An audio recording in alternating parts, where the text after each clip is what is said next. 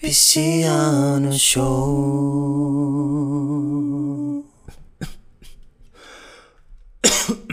Eita. É, tava eu no corredor do meu apartamento lá, ansioso como qualquer um em quarentena.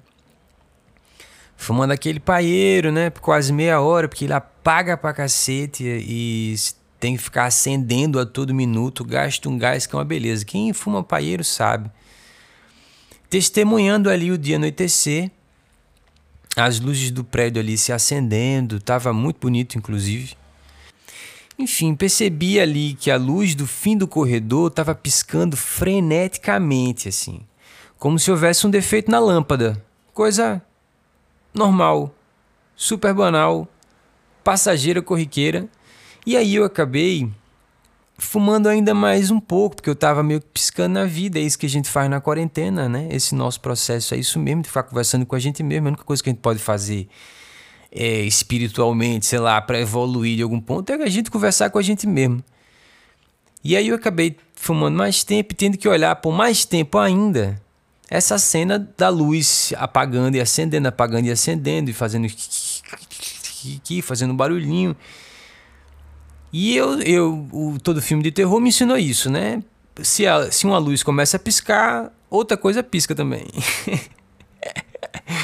é, é mau presságio, né? Assim, filme de terror, topar todos, 100%. Assim, a luz piscou é mau presságio, bicho. Ou é alguém querendo se comunicar ali, tem uma confluência de energia maluca.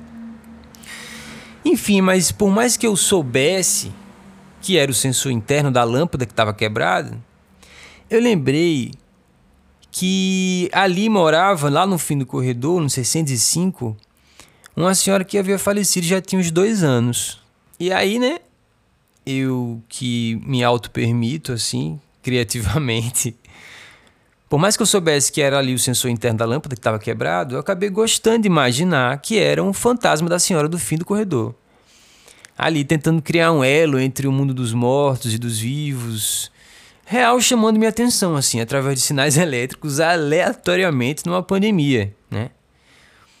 É, enfim, acho que de qualquer forma, entre tanto pânico e relatividade do futuro das coisas, eu realmente gostei de imaginar que haveria de ser ali um fantasma reverenciando a sua presença.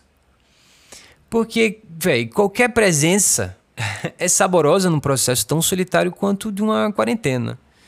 Sei se vocês me entendem, mas me senti até mais vivo por testemunhar que, seja lá onde ela estivesse, bicho, ela tava voltando ali para provar que ainda transmite energia nesse mundo, sabe? Enfim, achei até poético. Passaram-se alguns dias e aí eu me pego fumando no mesmo corredor, na mesma ansiedade, no mesmo fluxo de pensamento contínuo, imaginando ali, sentir uma ilusão sóbria que tinha um fantasma morando do meu lado, que de repente estava afim de se comunicar. É, eu que estava doido por uma conversa. Quarentena comendo no centro, uma solidão da porra. Enfim, cheguei ali no corredor, consertaram a lâmpada, velho. Consertaram, não tinha mais lâmpada piscando ali no 605. E aí, velho, não havia mais luz, nem presságio dessa comunicação maluca entre as coisas, energias. E aí me despedi, né? Com pesar ali da senhora do fim do corredor.